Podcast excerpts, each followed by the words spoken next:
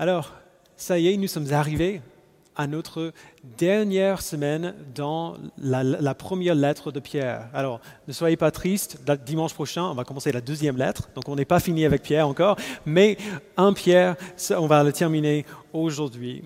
Ce qu'on voit dans cette lettre, si vous n'étiez pas là euh, depuis, euh, depuis le début, on voit que la grâce de Dieu nous a été librement donnée, avec abondance et, de manière juste euh, merveilleuse, qu'on a du mal à concevoir. Euh, sa grâce euh, nous, nous, rassemble et nous construit en quelque sorte comme une maison spirituelle par laquelle Dieu montre sa gloire au monde. Et en même temps que Dieu euh, euh, montre sa gloire au monde à travers nous, sa grâce nous transforme aussi. Elle change la manière dont on, gère euh, nos rapports avec l'autorité, nos relations les uns avec les autres, le mariage, dans le mariage, et notre rapport avec la souffrance. Et enfin, comme on va voir aujourd'hui, si la grâce de Dieu est vraiment à l'œuvre en nous, cette grâce va changer la manière dont on aborde nos relations les uns avec les autres dans l'Église et nos relations avec le monde, euh, notre relation avec le monde spirituel bien en dehors de l'Église.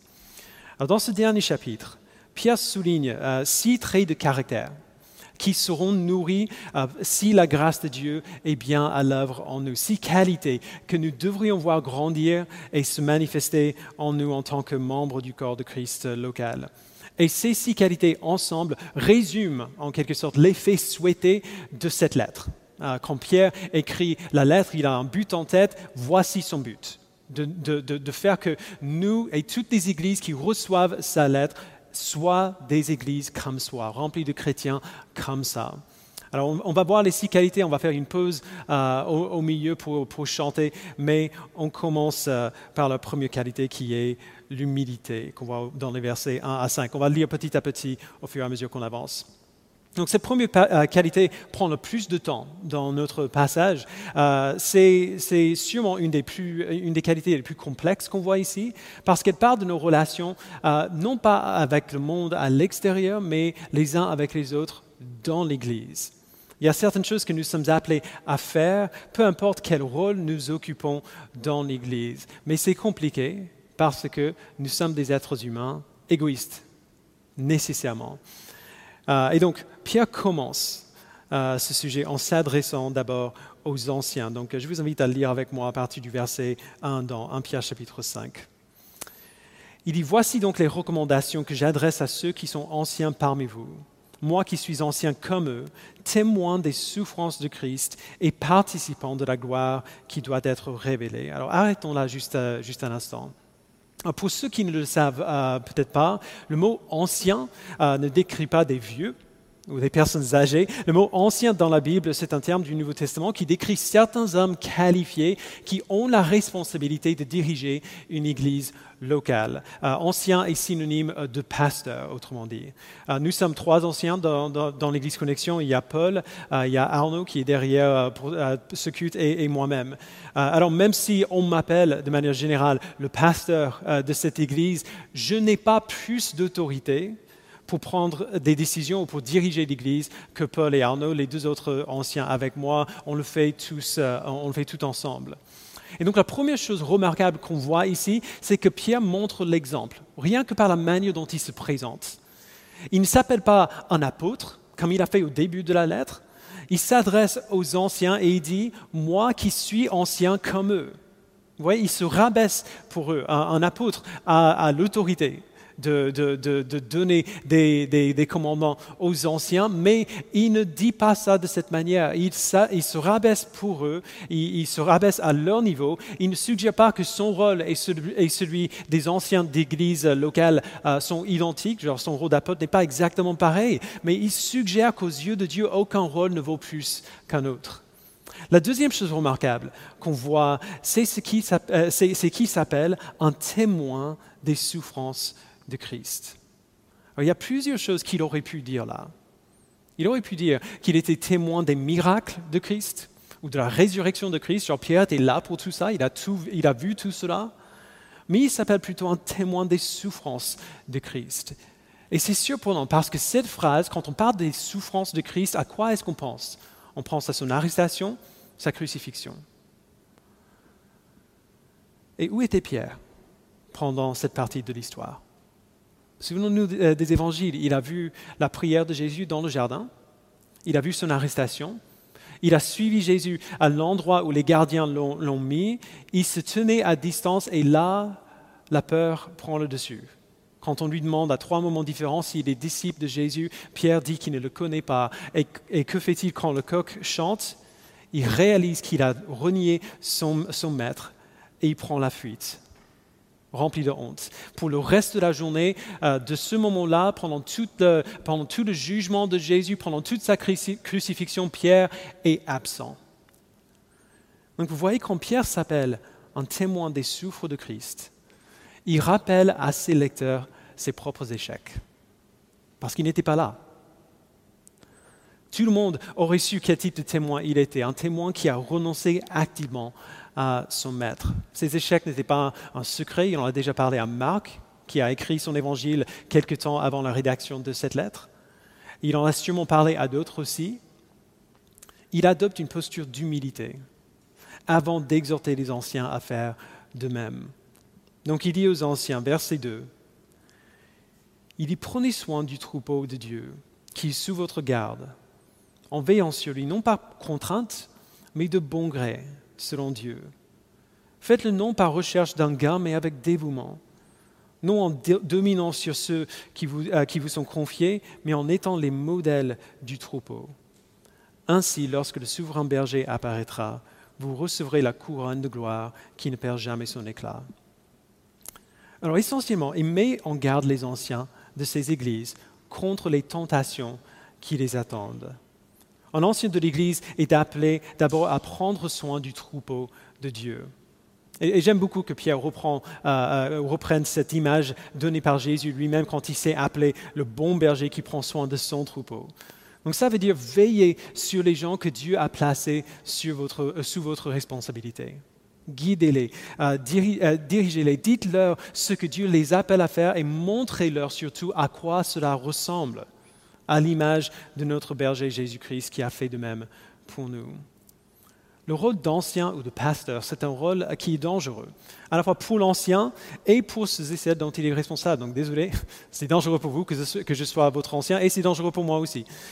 Parce que le rôle d'ancien va donner à, cette personne une certaine autorité spirituelle sur les gens qu'il dirige, euh, une autorité qui apporte avec elle des tentations particulières tout le monde qui dirige, tout le monde qui prêche la parole de manière légitime ou non, que, la personne soit qualifiée ou non, tout le monde qui prêche la parole sera vu comme ayant de l'autorité spirituelle.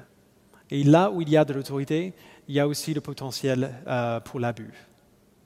Il y a le potentiel pour la manipulation. Il y a le potentiel de te servir de ton influence pour obtenir ce que tu veux. Je ne pense pas avoir besoin de dire que ça, c'est l'opposé total et absolu de ce que signifie être un ancien. Nous avons notre souverain berger Jésus-Christ pour modèle, lui qui s'est donné lui-même pour ses brebis, qui s'est sacrifié pour elles, qui a placé leurs besoins au-dessus des siens, au point de prendre leur punition pour leur péché à leur place, pour, pour ne pas qu'ils aient besoin de souffrir la colère de Dieu. Un ancien, évidemment, ne peut pas faire ça. Alors, je ne peux pas mourir pour vos péchés. Euh, mais il peut se sacrifier. Et il le fait pour notre croissance. Pas pour nos péchés, mais pour notre croissance. Il le fait. Il prend les coups pour que l'Église n'ait pas à les prendre. Il prend les critiques pour, euh, pour les décisions faites dans l'Église et il porte le poids de savoir combien d'entre vous souffrent et pour quelles raisons. Et même si c'est une charge qui est lourde, nous sommes appelés à accomplir notre charge en tant qu'anciens de bon gré. Non pas parce que c'est obligé, non pas parce qu'il n'y a personne d'autre pour le faire. Nous sommes appelés à nous donner avec dévouement, il dit, pour vous, plutôt que de chercher du gain pour nous-mêmes, à être des modèles euh, pour l'Église, plutôt que de, vous, euh, plutôt que de dominer sur vous, pour vous, faire, pour vous conformer à nos désirs. Vous voyez, Pierre appelle, appelle les anciens à diriger avec humilité. Vous avez peut-être vu quelqu'un euh, se mettre à quatre pattes pour se servir d'escabeau pour quelqu'un, genre, je sais pas, pour voir au-dessus d'un mur ou quelque chose comme ça, euh, on monte sur le dos et on voit un petit peu. Les anciens font ça pour l'Église. Un ancien est un, ancien bon et qualifié lorsqu'il se voit comme l'escabeau pour les membres de son Église afin de les élever plutôt que lui-même, afin de les aider à grandir en Christ, même au coup de ses désirs à lui. Et que ce soit bien clair, je ne dis pas que je fais cela parfaitement ni même très bien. Euh, c'est pour ça que je n'ai pas donné d'exemple euh, de ma propre, propre, vie ici. Je lutte avec ça et tous les anciens du monde entier luttent avec cela. Mais c'est ça qu'on veut. C'est ce que nous voulons être. C'est ce qui me pousse à prier pendant la nuit que Dieu me donne d'être un ancien comme ça, un berger comme Pierre décrit ici. Alors après avoir vu, euh, avoir commencé par l'humilité des anciens, Pierre continue en parlant de l'humilité de ceux et celles qui sont sous la responsabilité des anciens, et particulièrement, désolé, ceux qui sont jeunes. Verset 5, il dit, De même, vous qui êtes jeunes, soumettez-vous aux anciens. Alors j'hésite un petit peu à dire ce que je vais dire, euh, mais c'est inévitable. Je ne peux pas rater le... Euh, vous qui êtes jeunes, voilà, il est là. Euh, si vous êtes jeune, disons jeune adulte euh, ou moins, c'est à vous que Pierre parle ici. On pourrait se demander pourquoi il, parle aux jeunes en particulier euh, dans ce verset. et pourquoi il n'a pas dit simplement de même vous tous, genre tout le monde qui est dans l'Église. Ce n'est pas parce que les membres de l'Église plus âgés ne sont pas appelés à se soumettre à leurs anciens, et ce n'est pas parce que les anciens étaient toujours plus âgés que, que tous les autres, genre Timothée à qui l'apôtre Paul a écrit ses lettres. Lui, il était jeune, il était ancien aussi. Euh, alors, je, ne veux vraiment pas être condescendant dans ce que je vais dire. J'aurai bientôt 40 ans, alors je suis bien, pas, très très vieux moi-même. Mais je vais le dire quand même parce que je vous aime et parce que je pense que c'est pour ça que Pierre dit ce qu'il dit. Je pense que Pierre parle particulièrement aux jeunes ici parce qu'il y a naturellement une certaine euh, une certaine arrogance naturelle qui vient avec la jeunesse. C'est la faute à personne et ce n'est pas nouveau non plus. C'est peut-être plus prononcé aujourd'hui, merci Facebook, mais ce n'est pas nouveau. On arrive à un âge, d'habitude vers la fin de l'adolescence, quand on comprend enfin les adultes quand on les entend parler. Genre, si on est à table avec, euh, avec nos parents et ils ont des amis euh, qui, qui invitent à la maison, les voisins, on, on écoute leurs discussions et on comprend ce, on comprend ce qu'ils disent. On commence à, participer même à leurs discussions. On commence à, lire les mêmes livres euh, qu'eux. Et puis, tu grandis un peu et tu commences à aller encore plus loin, à réfléchir pour toi-même. Et tu as l'impression d'être la première personne de l'histoire de l'humanité qui a eu cette pensée-là. Euh, euh, tu, veux commencer à trouver des failles dans ce que font les vieux, parce que bien sûr, tu pourrais mieux faire que ça. Bien sûr, ça, vont, on, fait de la même manière depuis 50 ans, sûrement il y a une meilleure manière de faire. Alors Pierre essaie de nous rappeler que l'arrogance de la jeunesse est trompeuse. Même si elle est naturelle, elle est trompeuse il me le rappelle aussi parce que même si, je, suis plus âgé que la plupart d'entre vous ici, je suis plus jeune que la plupart de mes amis pasteurs. Et, euh, mon instinct naturel est aussi d'imaginer que je pourrais mieux faire qu'eux. Donc nous luttons tous avec ça, d'une manière ou d'une autre. Et donc Pierre dit, vous qui êtes jeunes, soumettez-vous aux anciens. Vous ne feriez peut-être pas les, mêmes, les choses de la même manière qu'eux, mais eux, ils portent un poids sur leurs épaules que vous ne portez pas. Pas que vous ne pourriez pas porter, mais que vous ne portez pas aujourd'hui. Alors à quoi ressemble cette, euh, soumission en pratique? Est-ce que ça veut dire que vous ne pouvez pas nous dire quand vous n'êtes pas d'accord avec nous? Bien sûr que non, et j'espère qu'on en a assez parlé pour que vous le sachiez euh, déjà. Ça veut plutôt dire que l'Église euh, et on a fait une assemblée générale pour valider ça. L'Église a voté. L'Église nous a jugés qualifiés pour servir dans ce rôle, selon les, critères pour les anciens que Paul donne dans 1 Timothée 3 et Tite chapitre 1. Et nous nous sommes engagés à vivre selon ces critères-là. Dans beaucoup de cas, nous avons des infos que nous ne pouvons pas partager avec vous, qui influencent nos, décisions. Et dans tous les cas, ces décisions ont été précédées par beaucoup de prières et de temps dans la parole pour laisser l'Esprit nous, euh, guider dans nos décisions. Euh, ça ne veut pas dire qu'on aura raison tout le temps, évidemment. C'est pour ça qu'on veut, euh, genre on est très ouvert à entendre quand les gens ne sont pas d'accord avec nous. Mais les gens oublient souvent que le but d'un ancien n'est pas l'efficacité, mais la fidélité. Oui, il y a peut-être de meilleures manières d'accomplir un but donné, mais ce n'est pas ça qu'on cherche en priorité. Ce n'est pas le but principal. Alors dans ces moments de désaccord, où on, euh, voit un ancien faire quelque chose et on, est convaincu euh, qu'il se plante, la question qu'on devrait poser à ce moment-là n'est pas est-ce que je ferai comme ça? Ou euh, est-ce que je suis d'accord avec cette décision? Mais plutôt, est-ce que mes anciens se sont prouvés fidèles? Et si la réponse est oui, vous pouvez leur en parler pour exprimer euh, votre, votre, votre opinion, votre avis. Mais si vos anciens se sont prouvés fidèles dans le passé, s'ils ne sont toujours pas d'accord, vous pouvez leur faire confiance. Parce que le but n'est pas l'efficacité, mais la fidélité vous pouvez et vous devez les soutenir dans la charge qu'ils portent. Et ils ont besoin de votre soutien, de votre encouragement. Alors voilà l'humilité des anciens envers l'Église et de l'Église envers les anciens. Et maintenant, Pierre ouvre grand le sujet et il dit, euh, donc la deuxième moitié du verset 5, il dit, et vous soumettant tous les uns aux autres, donc tout le monde ici, revêtez-vous d'humilité car Dieu s'oppose aux orgueilleux, mais il fait grâce aux humbles. Pour le dire simplement, notre réflexe, en tant que chrétiens qui font partie d'une église locale, devrait être de nous dire, l'église n'est pas là pour moi, je suis là pour l'église. Alors bien, bien sûr, d'une certaine manière, ce n'est pas totalement vrai, genre l'Église est là pour vous, rassurez-vous, euh, on est là pour vous, euh, mais, mais, mais, le service que l'Église donne, que, genre, que les membres de l'Église donnent les uns aux autres, ce service ne sera pas là s'il ne vient pas revêtu d'humilité. Si tout le monde vient dans une église en se demandant qu'est-ce que cette église peut m'offrir, qu'est-ce qu'on a après? On a un groupe de personnes qui viennent se servir au buffet spirituel chaque semaine et qui s'en vont quand, euh, quand ils ne retirent plus rien. Vous avez déjà connu des gens qui sautent d'église en église en église sans cesse? Voilà ce qui se passe.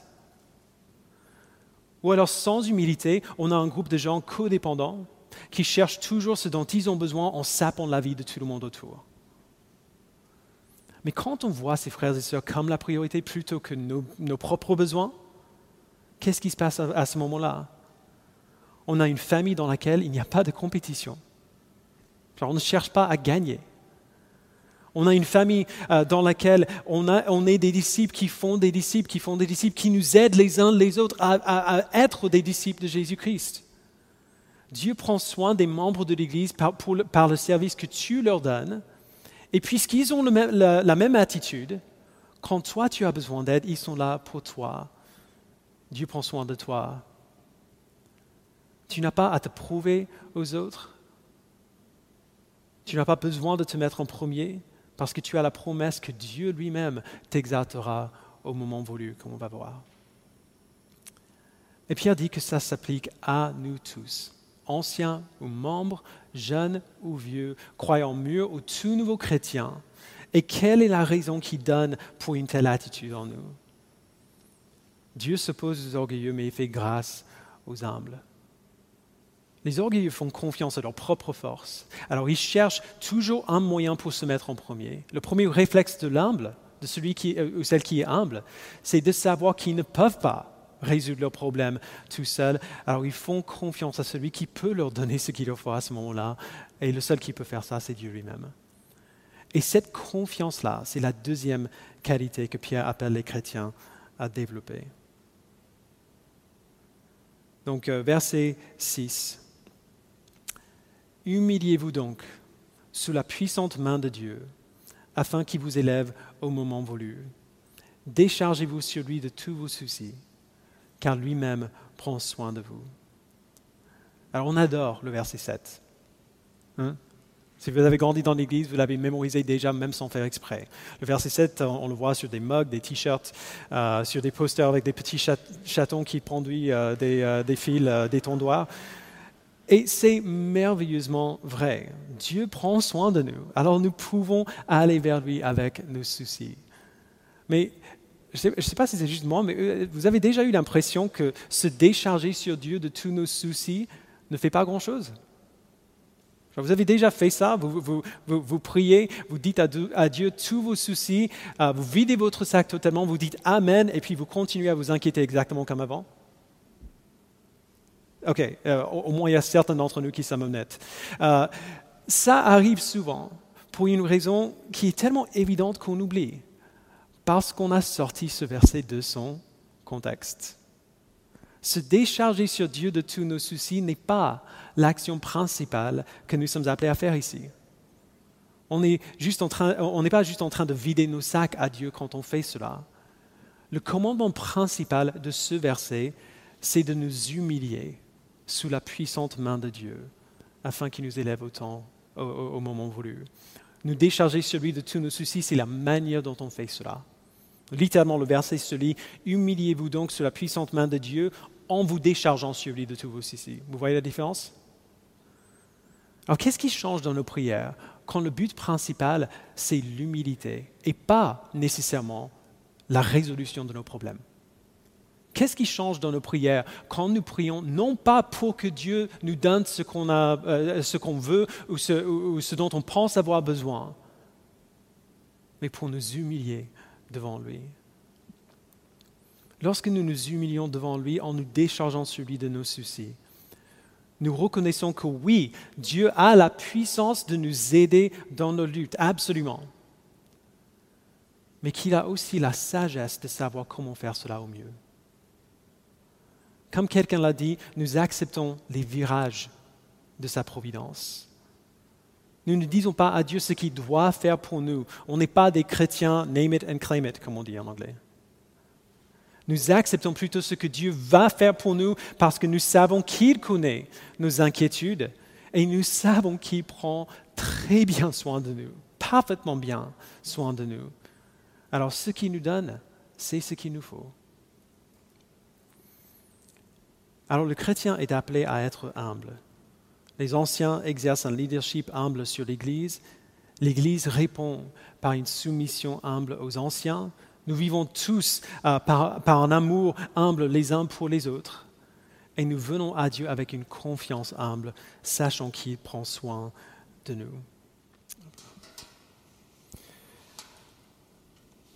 Alors, en, parlant de la troisième qualité que nous devons avoir, Pierre change un peu de perspective.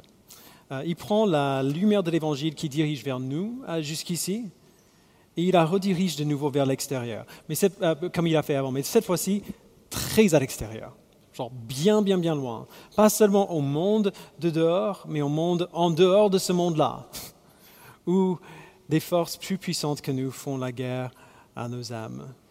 Donc lisons ensemble à partir du verset 8, ou juste le verset 8 pour l'instant. Il dit, soyez sobre, restez vigilants. Votre adversaire, le diable, rôde comme un lion rugissant, cherchant qui dévorer. Quand nous savons que Dieu prend soin de nous et nous nous soumettons humblement à sa providence dans nos vies, il y a tout un tas de choses dont on n'a plus besoin de nous inquiéter. Cela, clarifie notre vision pour qu'on puisse euh, euh, se focaliser non plus sur les soucis potentiels autour de nous, mais sur la tâche qui est devant nous. Voici la troisième fois que Pierre exhorte ses lecteurs à rester sobres dans cette lettre.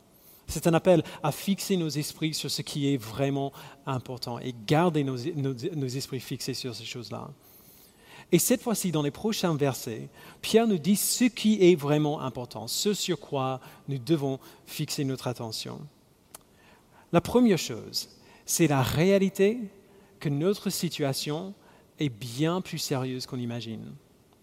Euh, les, gens qui tiennent à la théologie de la réforme comme, nous ici à Connexion, on aime parler de la souveraineté de Dieu. Et, si vous êtes ici depuis un, petit moment, euh, vous savez que je ne suis pas du tout une exception à cela.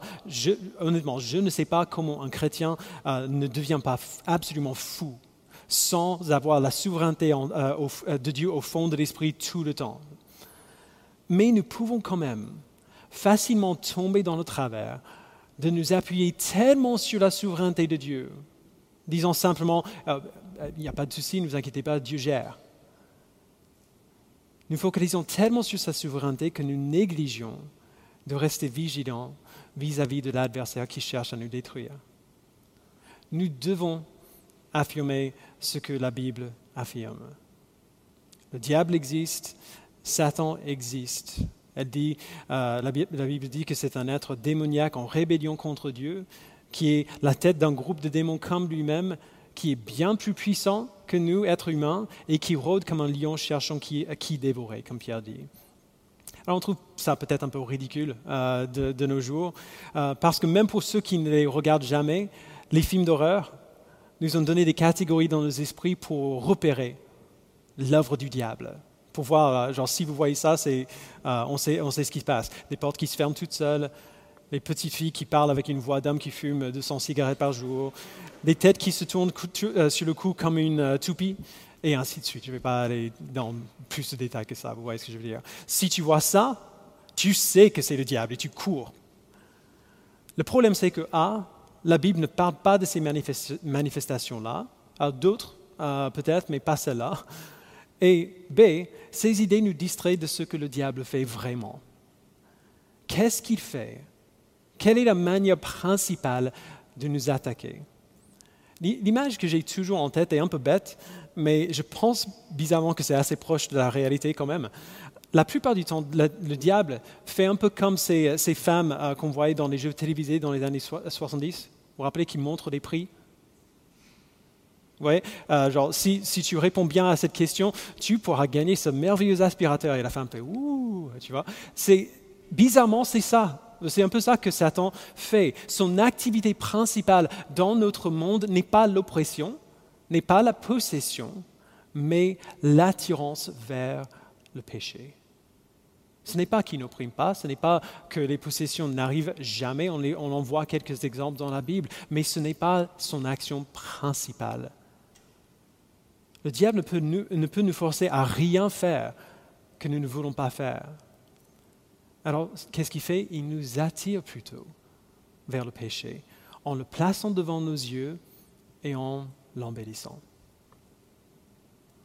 Il, il nous trouve des situations où nous sommes exposés à la tentation et il appuie. Il met le doigt dessus et il appuie. Il attise le feu de nos désirs pécheurs et nous convainc que désobéir à Dieu, c'est ce qu'on veut. C'est ce qu'il a fait à Adam et Ève dans le jardin. C'est ce qu'il a fait à Judas quand il a trahi Jésus.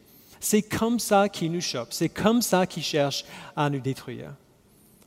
Wayne Grudem dit l'inverse de cette vigilance sobre auquel Pierre nous appelle ici est une sorte de somnolence spirituelle où on voit et on répond à des situations tout comme les non-croyants et où la perspective de Dieu est rarement considérée. Et ça nous arrive bien plus qu'on imagine qu'on commence à céder à cette somnolence spirituelle. Si vous avez besoin de preuves de ça, pensez à toutes les fois, toutes ces fois où vous vous êtes placé dans des situations où vous saviez très bien qu'il y aurait des tentations, que, que dans cette situation vous seriez exposé à la tentation et vous l'avez fait quand même. Pensez à quelqu'un qui a une tendance vers la colère et qui, parce qu'il s'ennuie avec le confinement ou avec euh, des télétravail, qui va sur les réseaux sociaux euh, pour voir les commentaires sur les groupes théologiques ou politiques sur Facebook. Il savait que ce serait quasiment impossible de se retenir, de résister à la tentation de commenter sur tout et de manquer de grâce dans ses commentaires, mais il y va quand même, parce que c'est juste trop irrésistible. Vous pensez à quelqu'un qui a une tendance vers la convoitise et donc entre parenthèses, c'est tout le monde, homme ou femme, qui dort chez son copain ou sa copine quand personne d'autre n'est là pour voir ce qui se passe. Vous ne faites peut-être rien, mais vous pourriez. Et la tentation est beaucoup plus difficile à résister s'il n'y a personne qui pourra voir. Cette possibilité est un risque C'est la preuve d'un manque de vigilance. Vous saviez que c'était risqué, que la tentation était possible, voire probable. Mais vous avez choisi de vous mettre dans, cette situation donnée parce que vous vouliez ce que la situation vous proposait plus que vous vouliez fuir le péché. Même si vous avez réussi à ne pas pécher, vous avez pris le risque. Et ce risque est la preuve que vous avez sous-estimé le diable, que vous n'étiez pas vigilant. Alors évidemment, on ne peut pas éviter tout risque de tentation. On ne pourrait pas sortir dehors ni avoir euh, de contact avec le monde extérieur sans s'exposer un peu à la tentation, mais il y a des risques qu'on peut très facilement éviter. Et on ne le fait pas. Les amis, le diable est réel et il arrive. Et la manière dont il va nous tromper, la manière principale dont il va chercher à nous détruire, ne sera pas avec des portes qui se ferment ou des têtes qui tournent. C'est avec une, attirance vers le péché qui semble légère, mais qui rend le péché plus beau que l'obéissance à Dieu à nos yeux. Alors restez sobre, restez vigilants, soyez prêts, il arrive. Voilà la nouvelle un peu effrayante. Hein. La bonne nouvelle, c'est que grâce à l'œuvre de Dieu en Christ, grâce à sa puissance souveraine à l'œuvre en nous, nous pouvons résister au diable. Et cette résistance-là, c'est la quatrième qualité à laquelle, Pierre nous appelle. Donc verset 9, résistez-lui. Donc vous pouvez le faire avec une foi inébranlable, sachant que les mêmes souffrances sont imposées à vos frères et sœurs dans le monde. Donc alors que Pierre nous encourage à rester vigilants aux ruses du diable, il nous rappelle aussi que nous n'avons pas besoin d'avoir peur de lui. Nous n'avons pas besoin de nous inquiéter de sa puissance dans notre vie. Jésus-Christ a vaincu et il est mort et il est ressuscité afin de nous réconcilier à Dieu. Il nous a donné son Saint-Esprit pour nous ramener de la mort à la vie, pour nous donner la foi en Christ. C'est lui qui vit en nous et qui a peur du diable tout le monde à part Dieu lui-même. C'est par cette foi que Dieu nous donne en lui, en son œuvre, en sa puissance en nous, que nous sommes sauvés. Et c'est par cette foi que nous vivons pour lui, que nous grandissons euh, dans notre connaissance de lui, que nous grandissons en conformité à, à son Fils. Cette foi, c'est l'arme par laquelle nous résistons au diable avoir une foi inébranlable, ici veut dire faire confiance euh, que, Dieu nous donne absolument tout ce qu'il nous faut pour lui obéir. Et on va voir ça dimanche prochain dans le premier chapitre de 2 Pierre. Qu'il est à l'œuvre dans nos épreuves et qui nous donnera la victoire. Ces épreuves n'arrêteront peut-être pas, mais par cette foi, nous ne céderons pas sous leur poids. Nous ne serons pas écrasés. Il nous donnera de persévérer. Et encore une fois, Pierre réitère ce qu'on a vu euh, ces deux semaines passées. Résister au diable, résister à la tentation, c'est une expérience qui est douloureuse, qui est difficile. Mais la souffrance que nous vivrons quand nous, le faisons n'est pas étrange. Cette souffrance n'est pas surprenante. Combien d'entre vous qui, qui n'êtes pas naturellement sportifs euh, faites du sport quand même? Je ne vais pas vous demander de lever la main. Mais à quel point est-ce que c'est difficile de persévérer quand on, est, quand on est seul à le faire? À quel point est-ce que c'est difficile quand on n'est pas du tout sportif de faire du sport quand même alors qu'on est tout seul? Il n'y a personne qui est au courant, il n'y a personne qui voit. On est beaucoup plus capable de continuer, de persévérer dans cela sur le long terme quand on sait qu'on n'est pas les seuls à le faire. Et donc Pierre dit, pendant que vous résistez, pendant que vous souffrez, souvenez-vous que vous n'êtes pas seul. Les mêmes souffrances sont imposées à vos frères et sœurs dans le monde. Qu'il s'agisse de la persécution pour votre foi ou la souffrance euh, parce que vous résistez à la tentation, ce que vous souffrez n'est pas étrange et ce n'est pas unique à vous. Continuez. Vous avez une espérance qui vous permet de persévérer. Et voilà le je ne me rappelle plus du nom, moi. Quatrième qualité. Verset 10. Le Dieu de, toute grâce vous a appelé en Jésus-Christ à sa gloire éternelle. Après que vous aurez souffert un peu de temps, il vous rétablira lui-même, vous affirmera, vous fortifiera, vous rendra inébranlable. À lui soit la gloire et la puissance au siècle du siècle. Amen. La nuit la plus longue de ma vie était la nuit où nous sommes rentrés en France après un voyage pour voir mes parents euh, aux États-Unis. Euh, depuis des années, Loane a, une habitude, quand elle monte dans un avion, euh, elle, sort une bouteille de gel hydroalcoolique, donc elle le faisait bien, bien avant que ce soit cool, tout le monde le fait. Elle, met un peu de gel sur le mouchoir et elle désinfecte toutes les surfaces autour. L'écran, la petite tablette devant, les accoudoirs, la, ceinture. À chaque fois qu'elle faisait ça, je la trouvais un peu ridicule. Euh, genre, vraiment, tu es aussi paranoïaque que ça Je pense que ça va. Et puis, on est rentré de la Floride euh, il y a 7 ou 8 ans, Jack était bébé euh, à l'époque. Et vers minuit, je me suis réveillé et j'ai été plus malade que jamais dans ma vie. avant ou depuis d'ailleurs. Je, fais maintenant le même, le truc, le même processus de désinfection à chaque fois que moi je monte dans l'avion aussi. Cette nuit-là, j'ai vomi, j'ai compté 23 fois en 10 heures. J'étais certain que j'allais mourir. Genre, euh, je ne vais pas voir mon fils, euh, je, vais juste voir du noir. Mon fils et ma famille vont me retrouver mort euh, demain matin. Une nuit blanche est longue. Une nuit blanche où on pense qu'on va mourir, tellement on est malade, ça dure une éternité. En tout cas, c'est ce qu'on dirait dans le moment. En réalité, c'était quelques heures. Ce n'était pas très long. Mais puisque j'étais si misérable, le temps, le, court temps que, j'avais semblait s'allonger juste à, l'infini. Il est important de voir ce que Pierre dit. Après que vous aurez souffert un peu de temps, il ne dit pas quelle durée exactement. Il est intentionnellement vague. Euh, combien de temps est-ce que euh, euh, va durer ce peu de temps? On n'en sait rien. Ça pourrait être une journée, ou une année, ou plusieurs années, ou le reste de votre vie jusqu'à la mort. Pour la plupart des chrétiens à qui il écrivait, c'était probablement ça d'ailleurs. Dans tous les cas, il dit la même chose.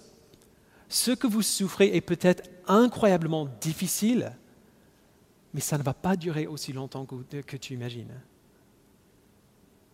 Même toute une vie de souffrance n'est pas si longue comparée à l'éternité.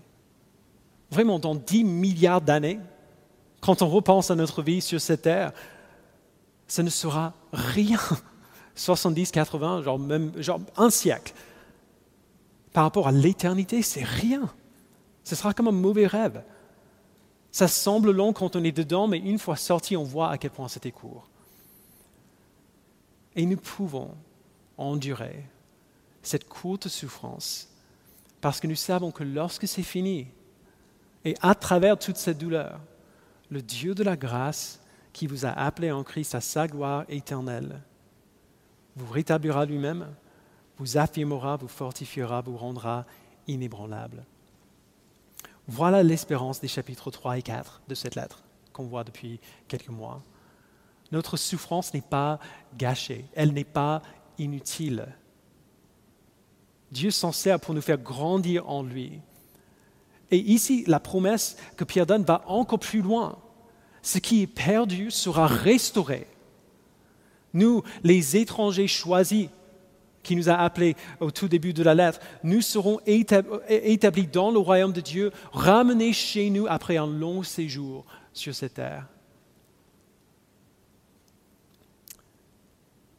Alors nous avons cette espérance sur laquelle nous appuyer lorsque nous souffrons et sur ce, Pierre se termine avec une salutation plus ou moins classique, mais qui souligne deux qualités finales qu'on est appelé à avoir pendant qu'on attend l'accomplissement de cette espérance future. Le premier, c'est l'amour fraternel. Verset 12. C'est par Sylvain, qui est à mes yeux un frère fidèle, que je vous ai écrit ces quelques mots pour vous encourager et pour vous attester que c'est bien la véritable grâce de Dieu que vous êtes attachés. Ceux qui ont été choisis comme vous et sont à Babylone vous saluent, ainsi que Marc, mon fils. Saluez-vous les uns les autres par un baiser plein d'amour. Que la paix soit avec vous tous qui êtes en Jésus-Christ. Pierre euh, parle de Sylvain. qui est, apparemment celui que Luc a, appelé euh, Silas dans le livre des Actes. Il est probablement celui qui a transporté cette lettre aux églises, qui a, amené la lettre, qui laissait euh, aux églises en faire une copie, qui les laissait lire ensemble et qui repartait, euh, qui repartait le donner à une autre église. Pierre envoie les salutations aussi de Marc, l'auteur de l'évangile de Marc, qui a travaillé étroitement avec Pierre pendant son ministère. D'ailleurs, cette proximité, c'est une des raisons pour lesquelles l'évangile de Marc a été accepté comme canon, même si Marc n'était pas euh, apôtre. Bref, ça c'est un autre sujet. Pierre envoie les salutations de ceux qui, sont, euh, qui ont été choisis comme vous et sont à Babylone. Alors, pris, au, premier degré, ça peut sembler un peu bizarre. À l'époque de Pierre, la ville ancienne de Babylone, en Mésopotamie, vous vous rappelez de, la série qu'on a faite sur Daniel, euh, la ville de Babylone, à cette époque, était devenue petite et obscure. Il n'y avait plus grand-chose qui s'est passé. On n'a aucune trace euh, qui disait que Pierre l'a visité. Il est, il est, probable donc que ces chrétiens à Babylone sont en fait les chrétiens de l'Église de Rome. On se rappelle bien que dans cette lettre même, Pierre se sert de l'image de l'Église comme le nouveau peuple de Dieu exilé dans un monde étranger. Et le premier peuple de Dieu, où est-ce qu'il a été exilé dans l'Ancien Testament? Babylone. Bref, ces salutations sont des exemples de l'amour fraternel qui traverse les horizons géographiques. Nous ne sommes pas unis aux autres chrétiens par un intérêt commun ou une affinité commune, mais par la grâce de Christ qui nous a sauvés. L'expression d'affection d'une Église aux autres pour des croyants qui ne les avaient même pas rencontrés est très belle. Et si cet amour peut exister entre des croyants qui ne se connaissent même pas, combien de plus devrait-il être présent parmi nous? Saluez-vous les uns les autres par un baiser plein d'amour, il dit au verset 14. Alors, ce n'est pas nécessaire, ça ne veut pas dire nécessairement que c'est un, bisou ou un baiser physique. Euh, en temps de Covid, ça passe quand même. Hein. Il, nous appelle à exprimer notre amour les uns pour les autres de manière visible et pratique et appropriée dans la situation euh, dans laquelle on se trouve notre amour les uns pour les autres devrait être manifesté. Elle devrait être vue, évident pour les gens de dehors et pour les gens qui sont, qui sont dans l'Église avec nous. C'est un échec monumental lorsque des gens brisés rencontrent Christ et sont sauvés par sa grâce et entrent dans une famille d'Église où ils ne sont pas aimés de manière tangible et réelle et visible. C'est un échec horrible quand un pécheur est sauvé par grâce et entre dans une église où il se sent seul. Que le Seigneur nous en préserve. Notre, amour les uns pour les autres doit être évident et, et visible. Alors enfin, Pierre résume toute sa lettre en une seule phrase au verset 12.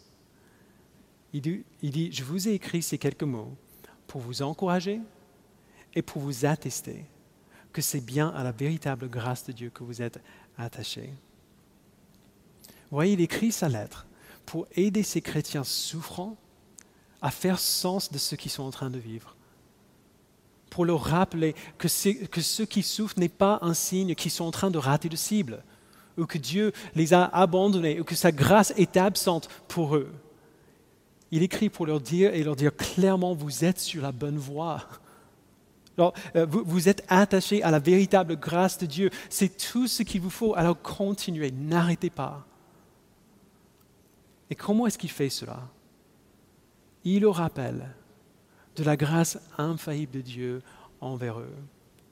Cette lettre contient un mélange de commandements, donc les encouragements, littéralement des exhortations, et de doctrines, des enseignements sur la véritable grâce de Dieu.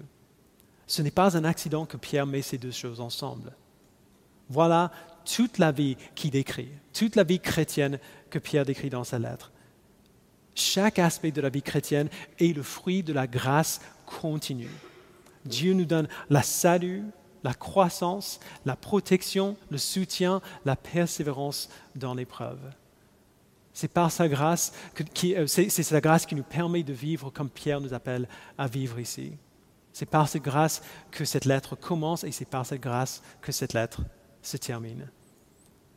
Alors nous devons rester attachés à cette grâce. Parce que si nous l'oublions, si nous négligeons la bonne nouvelle de l'Évangile dans nos esprits et dans nos cœurs, nous ne pourrions pas vivre pour lui. C'est par sa grâce que nous restons debout et c'est par sa grâce que nous vivons. Alors restez attachés à la grâce véritable de Dieu. Continuez. Vous faites bien. Je sais que certains d'entre vous souffrent comme euh, ces chrétiens-là. Je sais ce que vous êtes en train de vivre. Si vous êtes repenti de votre péché et vous faites confiance à Dieu pour vous donner ce qu'il vous faut, malgré toute apparence, vous faites bien.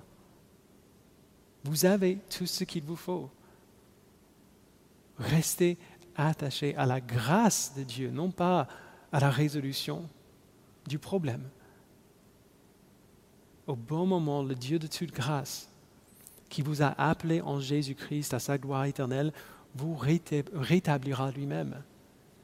Il vous affirmera, il vous fortifiera, il vous rendra inébranlable. Reposez-vous dans cette espérance et continuez. Je vous invite à prier. Pierre, nous te remercions infiniment de, cette lettre que Pierre a écrite sous l'inspiration de ton esprit.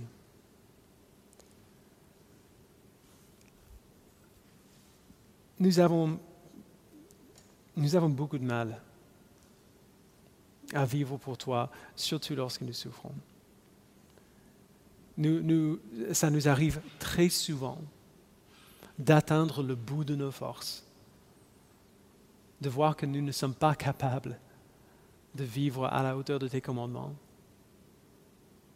Ou alors nous arrivons au point où nous pensons avoir tout compris, nous pensons pouvoir vivre pour toi euh, par notre propre force, et nous ne voyons même pas le cœur de ces commandements qui sont derrière.